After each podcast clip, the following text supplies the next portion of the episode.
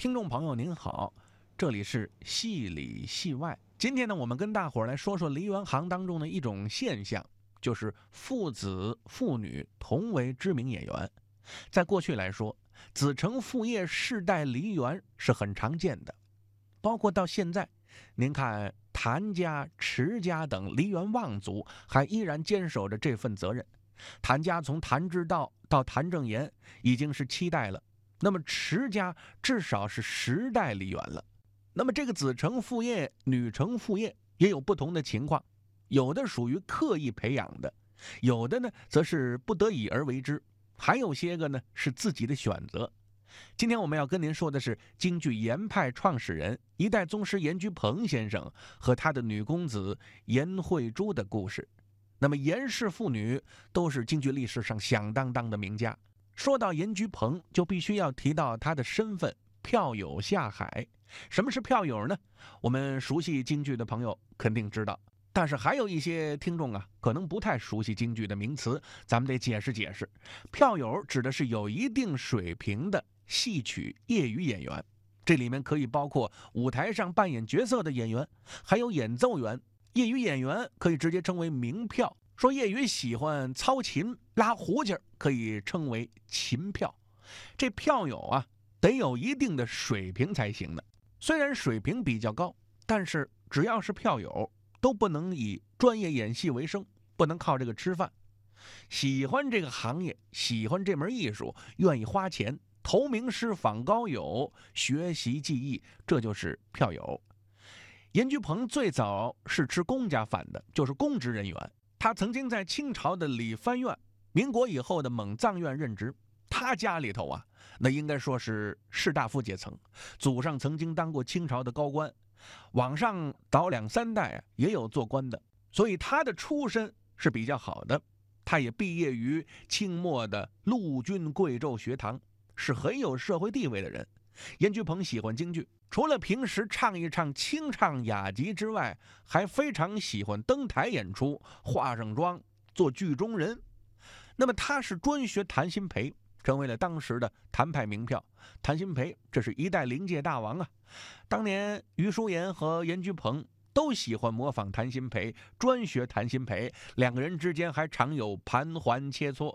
那么后来呢，也正是严居鹏、余淑妍二位。成为了传承谭派的领袖人物，也各自形成了自己的流派——严派、余派。下面我们跟大家说说严居鹏怎么下海的，就是怎么由业余演员转向专业演员的。上个世纪二十年代初，梅兰芳到上海演出，老生呢是鼎鼎大名的王凤清，凤二爷。这个凤二爷当年提携梅兰芳在上海成名，所以梅先生一直对凤二爷非常的重视。同行之人当中就有这位票友严菊鹏，严菊鹏还带了一位琴师，也是鼎鼎大名啊，就是陈彦恒。那么当时贴广告也好，宣传也好，是在陈严二位名字下面加了一个“军”字，表示非职业化。什么意思呢？就是他们是票友，不是专业演员。我们现在经常看一些个戏单呐，啊，历史资料啊，能够看到这个“军”字。严菊鹏君，严君菊鹏，这种写法，这种用法，是为了和专业演员表示区别。票友是玩儿啊，是清高的。那么还要说到严菊鹏这个名字，并不是他的本名，也是根据他票友身份起的。梨园行又称菊坛，您比如说有时候称某位名家菊坛精英，就是说他是名家。菊坛的朋友。那就是非常喜欢梨园界的这些事儿，梨园界的这些技艺啦。严菊鹏这么一个名字，表示跟菊坛、跟梨园界很亲近，是朋友。严菊鹏跟着梅兰芳到上海，就等于下海了。严菊鹏的志向也正在于此，在上海唱得非常的红，那么也就顺势转为专业演员。回到北京之后，自组班社，挑班演出。也就逐渐的去掉了宣传文字当中那个“君”字，干脆就是贴“严菊鹏”三个字，也是在形式上正式宣告下海了。说到这儿呢，想起了一桩当年的典故，哎，据说是当年的一副对子，叫做“严菊鹏下海，消融有挂牌”。严菊鹏咱们前面介绍了，肖龙友也是鼎鼎大名，这是当年北京城的四大名医之首啊。肖龙友先生，他是清代为官，辛亥革命之后一直在政府里头做事。一九二八年正式弃官挂牌行医，这在当年是非常有名的一件事情。哎，严居鹏下海，肖龙友挂牌，这个对子对的还是很严谨工整的。说了半天了，下面我们请大家来听一段京剧一代宗师严居鹏的老唱片。凤鸣关，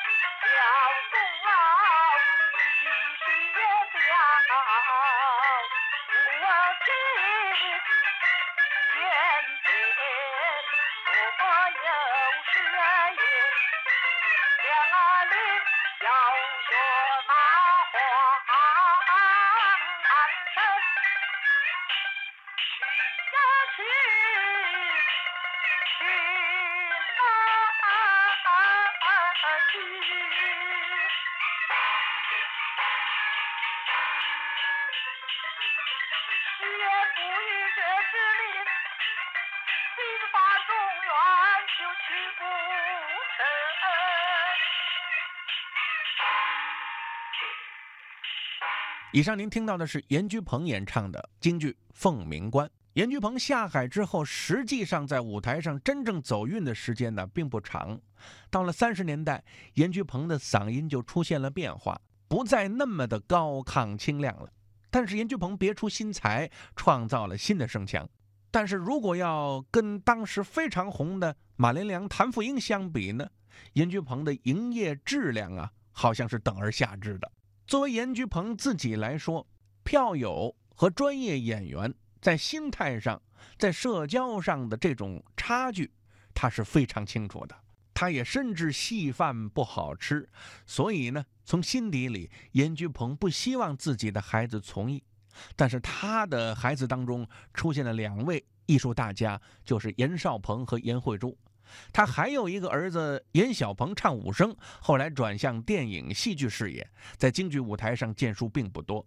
那么我们这几期节目呢，主要跟大家说的是严慧珠。严居鹏尤其不希望女孩子从事这个行业，啊，还是希望她多读书，以后在社会上做一个职员，某一份差事，从事一般性的工作。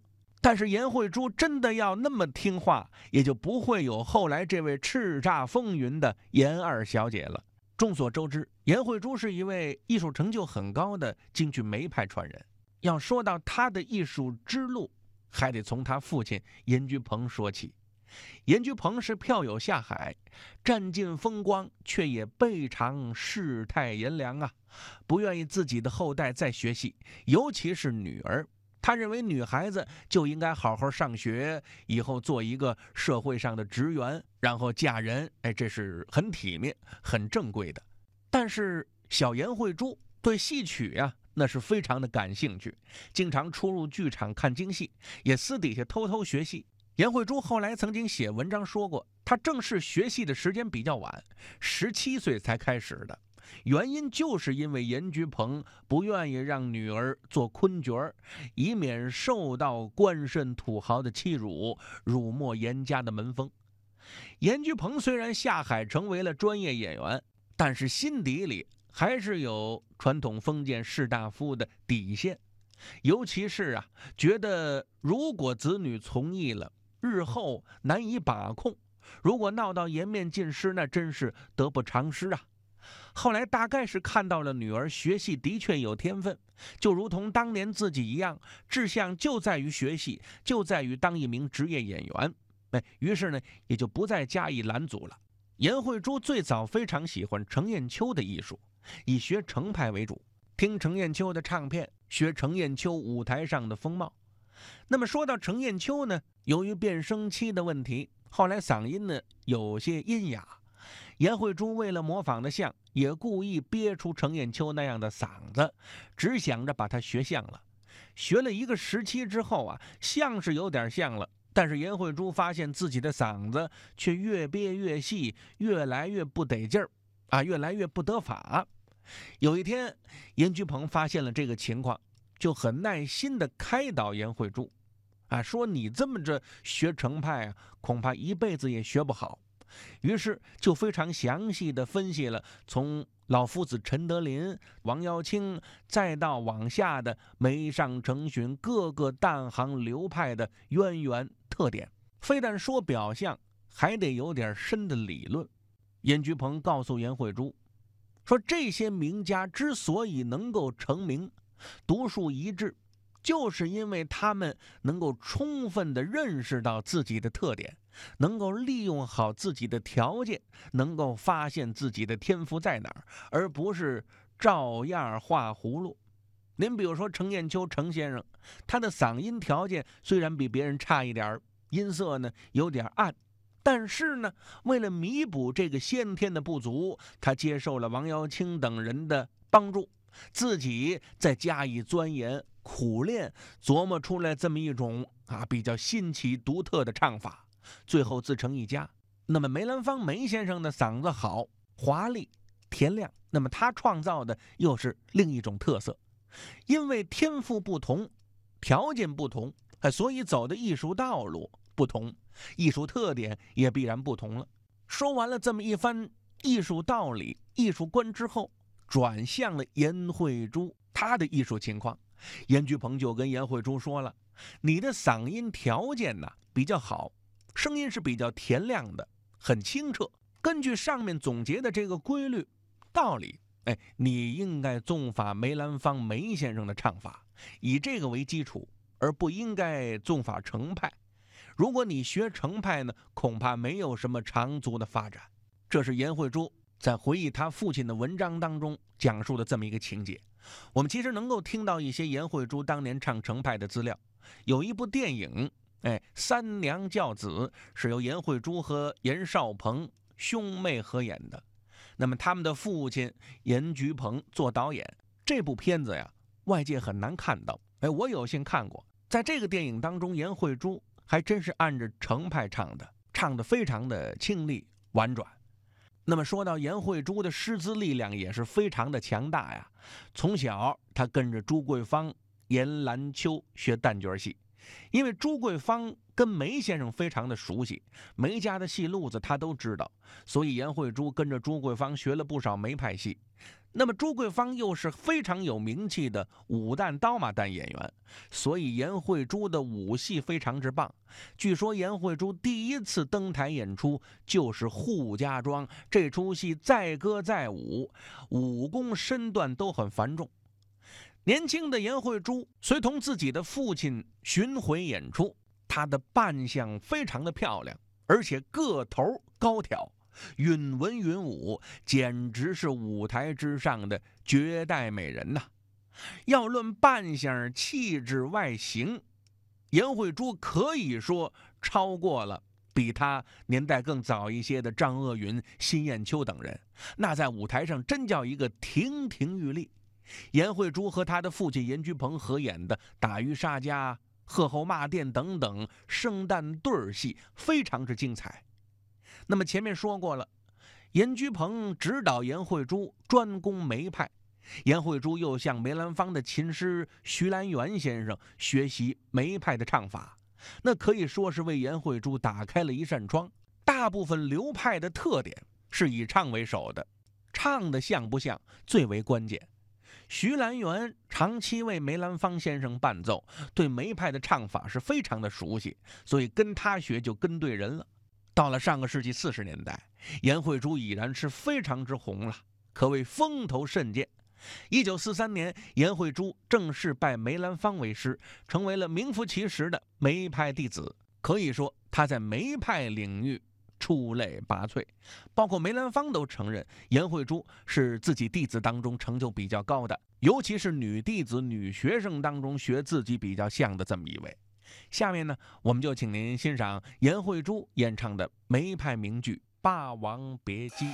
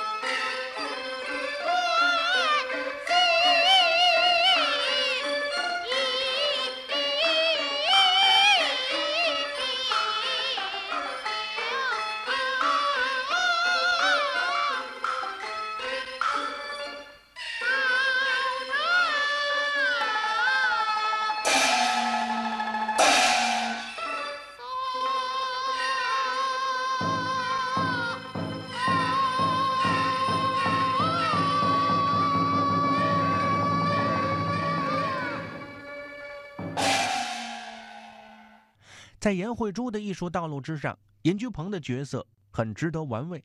最先，颜居鹏是反对自己女儿从艺的，但是女儿颜慧珠从小生性活泼，喜欢演绎，出入剧场风头甚健，而且严居鹏常年演出，经常在外，跟夫人高义安在培育子女等诸多方面有分歧。说到严夫人高义安，咱们也可以介绍一下。高义安是当时有名气的一位演员，不少电影作品当中都有他的身影。那么说到两个人的这个宝贝女儿严慧珠，打小就很有表演天赋，母亲当然是支持严慧珠走演艺道路的，父亲呢则是反对。但是女儿总归是跟母亲的时候多一些。颜慧珠长大了，已经习惯了出入演出场所，而且也能唱两句，跟梨园界的人也有所交往。逐渐的，严居鹏也就听之任之了。颜慧珠曾经写文章回忆自己的父亲，他很谦虚地说：“之所以能够在艺术的道路上勉强跟上同辈艺人的脚跟，除了诸位老师的尽心传授之外，另一个主要的原因就在于学戏的时候走准了道路。”收到了事半功倍的效果，而这应该归功于父亲的教诲。颜慧珠还回忆说，殷居鹏经常和他在瓜棚斗架之下闲聊一代宗师杨小楼的艺术，并且指导颜慧珠怎么样看人家的优点，怎么样学人家的优点。从这一点笔墨，我们也能够发现，严居鹏是很推崇杨小楼的表演的。杨小楼是清末。民国时代最为出名的武生演员，可以说是武生一代宗师。他的个子高挑，按说呢，个子高的人不大容易练成鞭式好看的身段。但是杨小楼自己钻研出了这么一套独特的练功和表演技法，非但没有使身高成为表演的劣势，还成为了优势。杨小楼站在舞台上，就冲这大高个儿，就冲这个英武的扮相，那就非常的值钱。杨小楼有些看似一边顺的动作，那真是非常的漂亮，而且他有一条好嗓子，也更为难得。下面呢，我们就请您领略一下杨小楼的艺术风采，由杨小楼和鲍吉祥合贯的老唱片《长坂坡》，您就听这刚开头的一句“马来呀”，杨小楼的艺术魅力就展现出来了。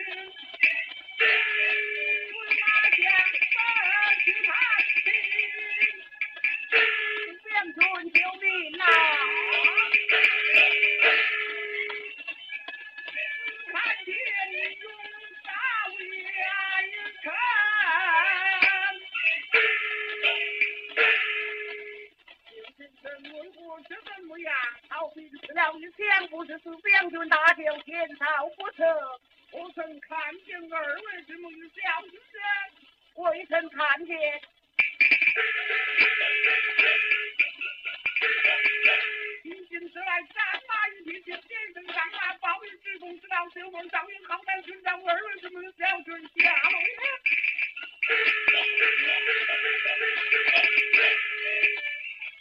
还要报与之公去，此来本是高人。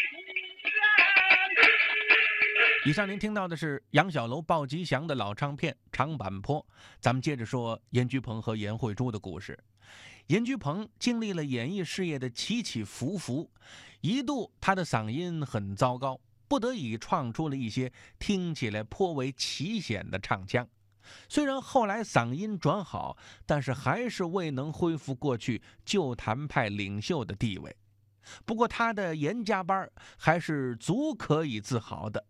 尤其是他的儿子严少鹏、女儿严慧珠都非常之棒。严慧珠最早登台是一九三五年前后，一下就红了。小严的号召力绝不亚于老严，以至于后来严菊鹏发现了，来看戏的观众对严慧珠的兴趣好像远远要大于自己，一度还挺郁闷。严慧珠其实也是家学渊源呐。熏也给熏出来了，大家知道他是梅派传人，当然不只唱梅派戏了，可以说四大名旦的戏都能唱。他还能反串老生，唱自家的严派戏。上个世纪五六十年代，为了振兴严派，曾经举办过几次严派专场。严慧珠直工直令的登台演唱了严派本门名剧《让徐州》。下面。您听到的就是当年珍贵的演出实况，您听听严慧珠的严派唱的怎么样？